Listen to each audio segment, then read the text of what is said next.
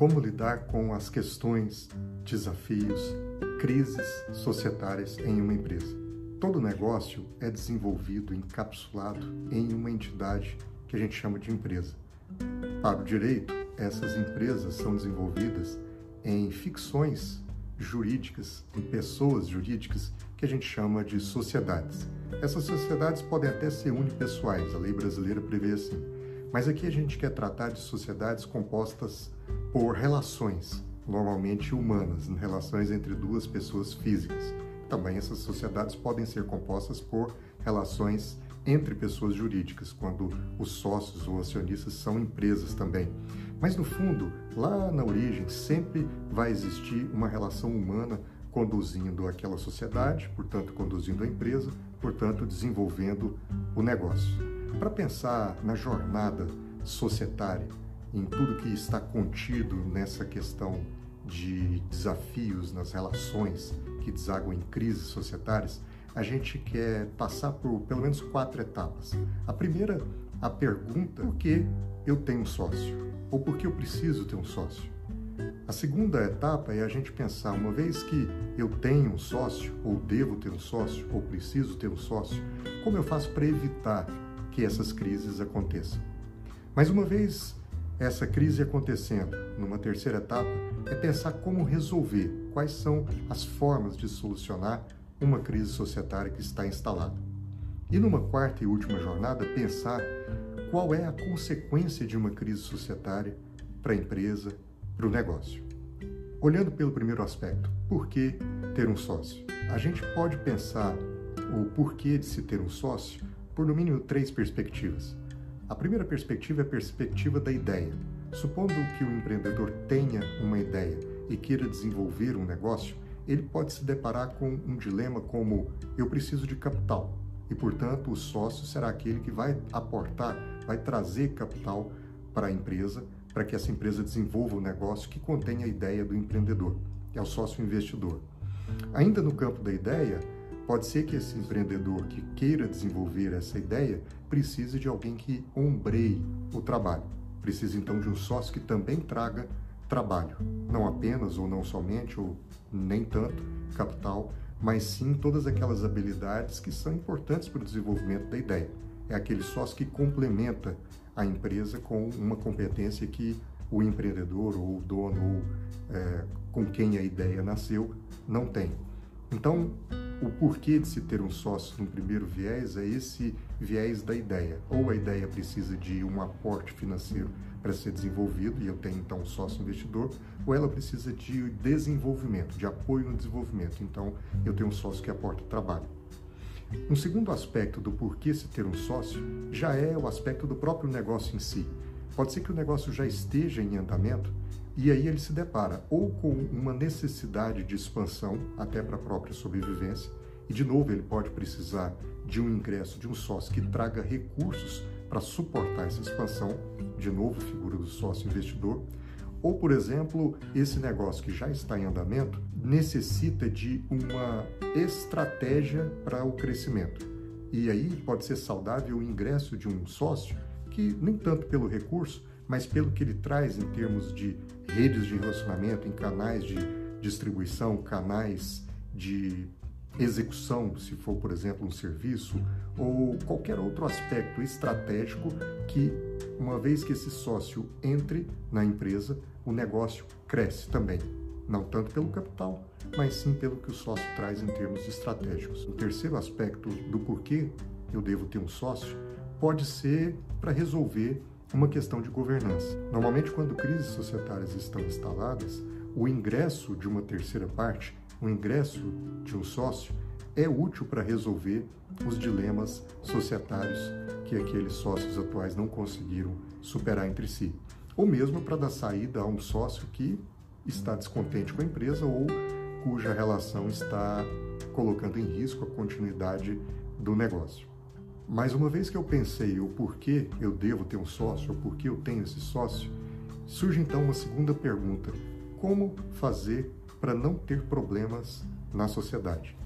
Existe um professor que diz que a melhor forma para você não ter problemas na sociedade é você não entrando nela. E aí são algumas crenças limitantes.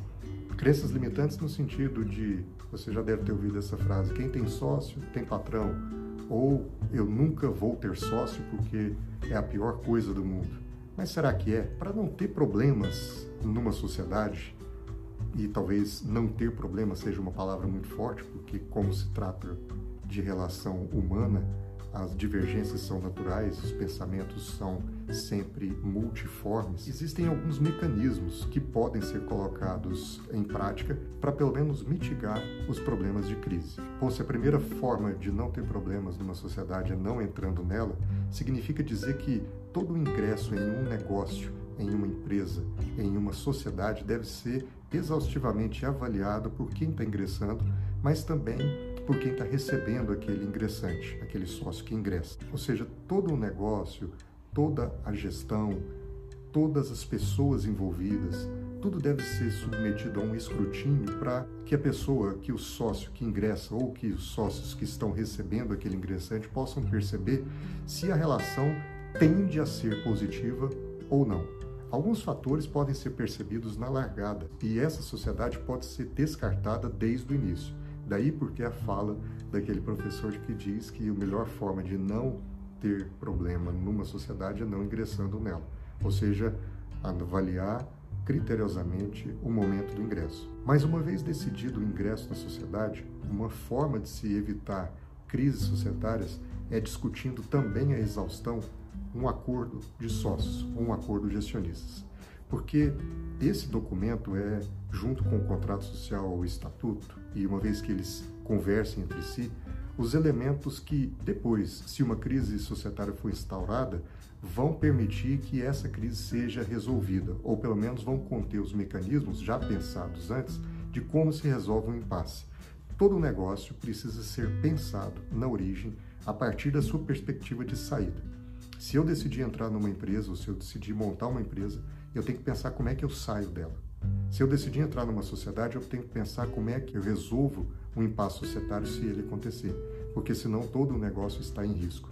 Um acordo de acionistas, então, vai prever, pode prever modelos de gestão, modelos de decisão, quórums de deliberação, regras para saída, o que, que acontece se alguém falece, o que, que acontece se alguém se divorcia, quais são os mecanismos de solução de impasse que as partes vão prever e contratar entre si, o que, que acontece quando a sociedade necessitar de recursos e um dos sócios não tiver condição de aportar recursos, ou seja, toda a vida é, da empresa olhada em projeção precisa ser testada em discussões prévias à constituição da própria sociedade e escrita em forma de cláusulas que a gente chama de acordo de sócios ou acordo de acionistas. Por isso, é muito importante que, ao ingressar na sociedade, aquele sócio assine concomitantemente ao recebimento das cotas ou ações um acordo de sócios ou acordo de acionistas. Isso mitiga enormemente os problemas que podem surgir e vão surgir pela frente. É a regra do jogo, é a forma como a gente vai resolver os impasses. Um outro aspecto importante para evitar que crises aconteçam é estabelecer um modelo de gestão que seja extremamente eficiente, despersonalizado ao máximo. Ou seja, a linha de execução da empresa deve ser preferencialmente profissionalizada.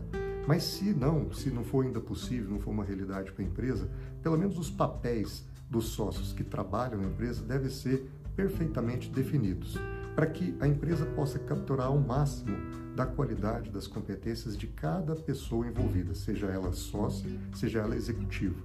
Cada pessoa tem um perfil, tem um dom, tem uma habilidade. E a beleza da sociedade é aproveitar ao máximo aquilo que cada um contribui com sua força. Porque um jogador jogando uma partida de futebol na posição equivocada, ele vai pouco contribuir para um time. Você não coloca um goleiro no meio de campo, não coloca um lateral no gol, se aquilo não for habilidade daquela pessoa. Então, organizar de forma sistêmica e organizar de forma harmônica uma relação societária ou uma relação de execução de gestão é uma das chaves para que a empresa possa ter perpetuidade. Um outro aspecto é priorizar decisões colegiadas. Se as pessoas têm competências, características distintas, diversas, e essa diversidade é que é a força da empresa, então que sejam estabelecidos ambientes tanto na diretoria quanto principalmente em nível de conselho, seja em nível de conselho de administração ou seja em nível de conselho consultivo, se ainda não for adequado para a empresa ter um conselho de administração, mas o ambiente colegiado para que as virtudes de cada parte se manifestem a bem do todo é decisivo para que as crises societárias sejam pelo menos mitigadas. Quando os sócios estão dispostos a receber opiniões de terceiros, a dividir essas opiniões, eles passam a considerar essas opiniões na formação da sua decisão, da sua deliberação, da sua ideia, do seu juízo acerca de alguma questão. E aí, se esses sócios estão com a mente aberta para receber, por exemplo, críticas à própria ideia, o ambiente colegiado vai permitir que essas ideias sejam testadas e, eventualmente, colocadas em xeque, colocadas em discussão.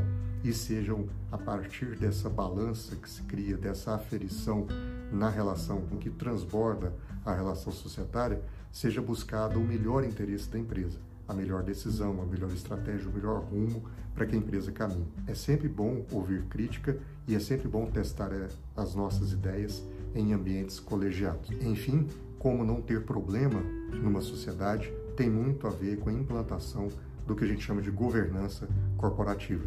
A partir das regras de um acordo de acionista, a instalação de uma diretoria com ambiente colegiado, com competências complementares e a implantação de conselhos para que a estratégia da empresa, que a relação societária seja, sempre tratada em um ambiente é, multiforme, com várias formas, apesar de unitário, com um só objetivo, que é o melhor interesse da empresa. Bom, mas aí vem o terceiro aspecto. Uma vez instaurada a crise societária, como resolver o problema? Na minha experiência, deve ser a sua também, isso é o mais comum. São as sociedades que enfrentam em algum momento da sua vida crises, divergências, discussões, desalinhamentos. Aquilo que começou um casamento perfeito lá atrás, de repente vira um pesadelo. E nessa hora, se isso não for devidamente tratado, o negócio todo pode ir por água abaixo. Mas como tratar essas questões? Qual é a melhor forma de tratá-las? A primeira forma de tratar essa crise societária é se valer dos mecanismos contratuais que deverão ter sido previamente estabelecidos no acordo de sócios ou acordo de acionistas juntamente com o contrato social ou estatuto da empresa. Porque aqueles mecanismos, se foram pensados adequadamente, provavelmente vão endereçar a solução dessa crise societária. Mas o que acontece quando a empresa não tem esse estatuto, esse contrato social que prevê bons mecanismos e os sócios ou acionistas não criaram essas regras em acordos de sócios ou de acionistas? Esse é o problema mais comum. São as empresas que não têm um planejamento societário e aí, quando a crise se instaura, não há mecanismos contratuais para solução. Nessa hora, não adianta. Os sócios precisam perceber que, se o diálogo já não existe mais, eles precisam de terceiras pessoas para poder fazer ou a mediação ou para, para conduzir a negociação dos pontos de conflito. Contar com um mediador, alguém que possa, de forma neutra e o mais isento possível, ponderar os aspectos do lado A e do lado B e tentar extrair aquilo que é uma solução que é benéfica para ambas as partes, apesar de um ceder um pouco, o outro ceder outro pouco, mas alguém que consiga conciliar os interesses é extremamente útil. Se isso for feito, então, de forma colegiada, melhor ainda. Se a mediação não for possível, se a crise estiver muito extremada a ponto de ambas as partes não conseguirem confiar em uma só pessoa, então entra em campo um outro elemento importantíssimo que é a negociação. É preciso que os acionistas entendam que a pior solução é a judicialização do conflito, porque é um ativo que eles têm que preservar ou é a trajetória de vida, ou é o legado, ou é todo o patrimônio que foi construído na empresa até ali, que está em xeque a partir daquela crise.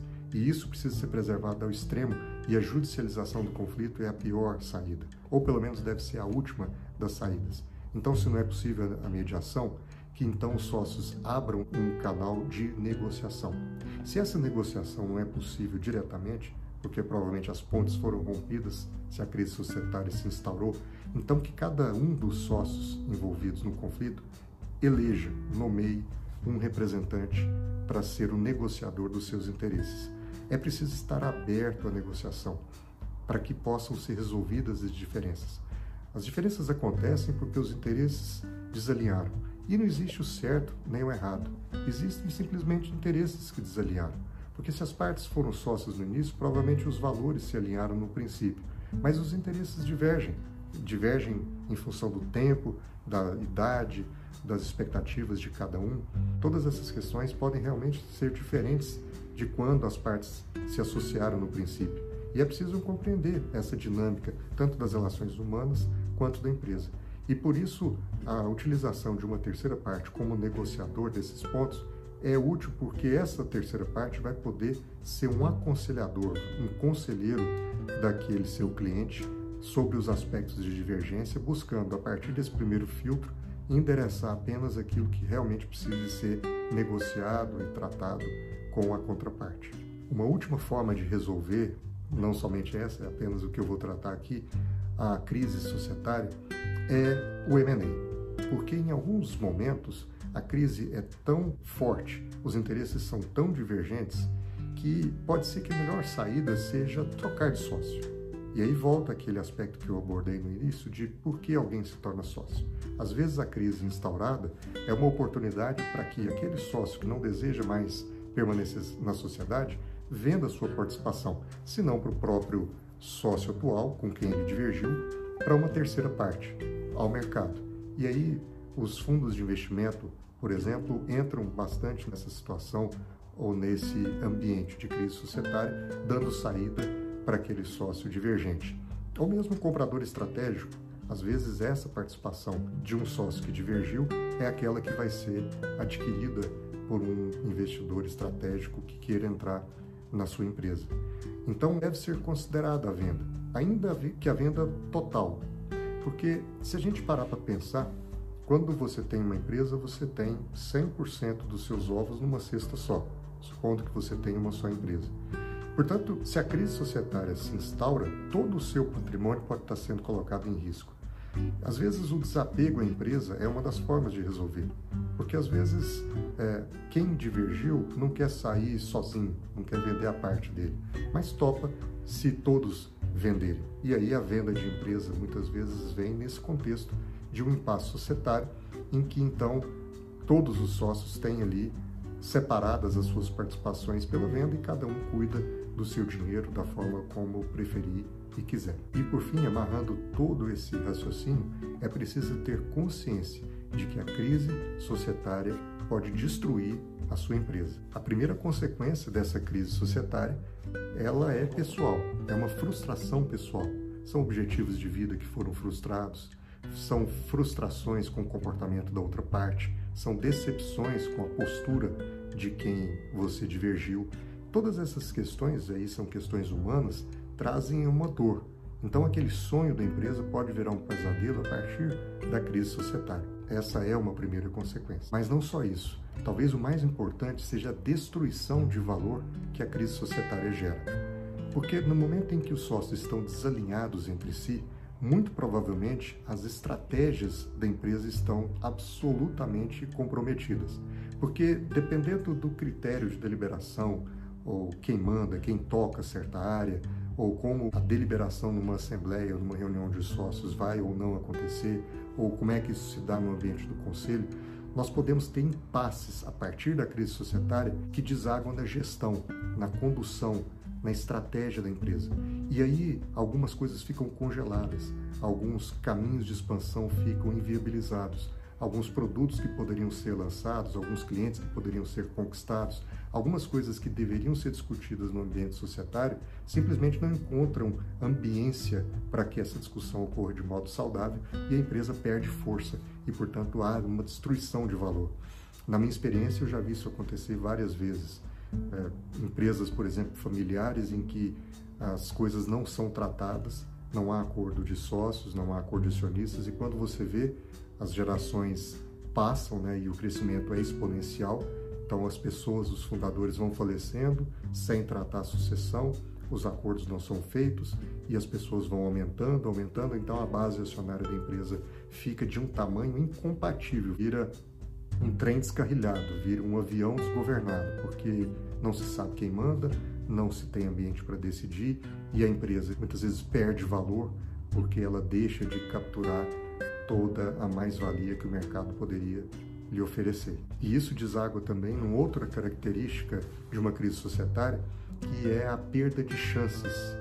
Às vezes, chances de fusão, às vezes chances de aquisição de algum negócio, às vezes chances de abertura de um novo negócio ou de filiais em outras regiões, captura de outros mercados, todas essas questões que são chances que passam pela administração da empresa, capturadas ali no dia a dia da organização, que poderiam ser implementadas, capturando, gerando, aumentando o valor da empresa, elas simplesmente são desperdiçadas de novo porque não há ambiente societário para se decidir nesse ou naquele caminho. E aí os sócios às vezes trazem um impasse que muitas vezes é bem pelo aspecto emocional e pessoal. Se a ideia não for minha, eu não aprovo porque a ideia foi dele. As decisões passam a ser emocionais e não racionais, a empresa perde chances de mercado. Uma última consequência que eu queria comentar é a sucessão das pessoas, a sucessão dos sócios dos acionistas, que fica, nesse contexto, catastrófica. Se já é difícil administrar a relação, que agora entrou em crise, mas com quem eu fui sócio durante muito tempo e muitas vezes tive uma relação proveitosa durante certo período, quanto mais difícil será dos meus herdeiros ou dos herdeiros dessa pessoa. Se essas crises societárias não são devidamente tratadas, provavelmente há uma destruição de valor para gerações seguintes.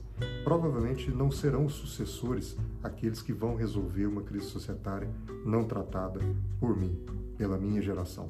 E, portanto, um dos maiores riscos da continuidade da empresa é exatamente a crise societária que se instaura.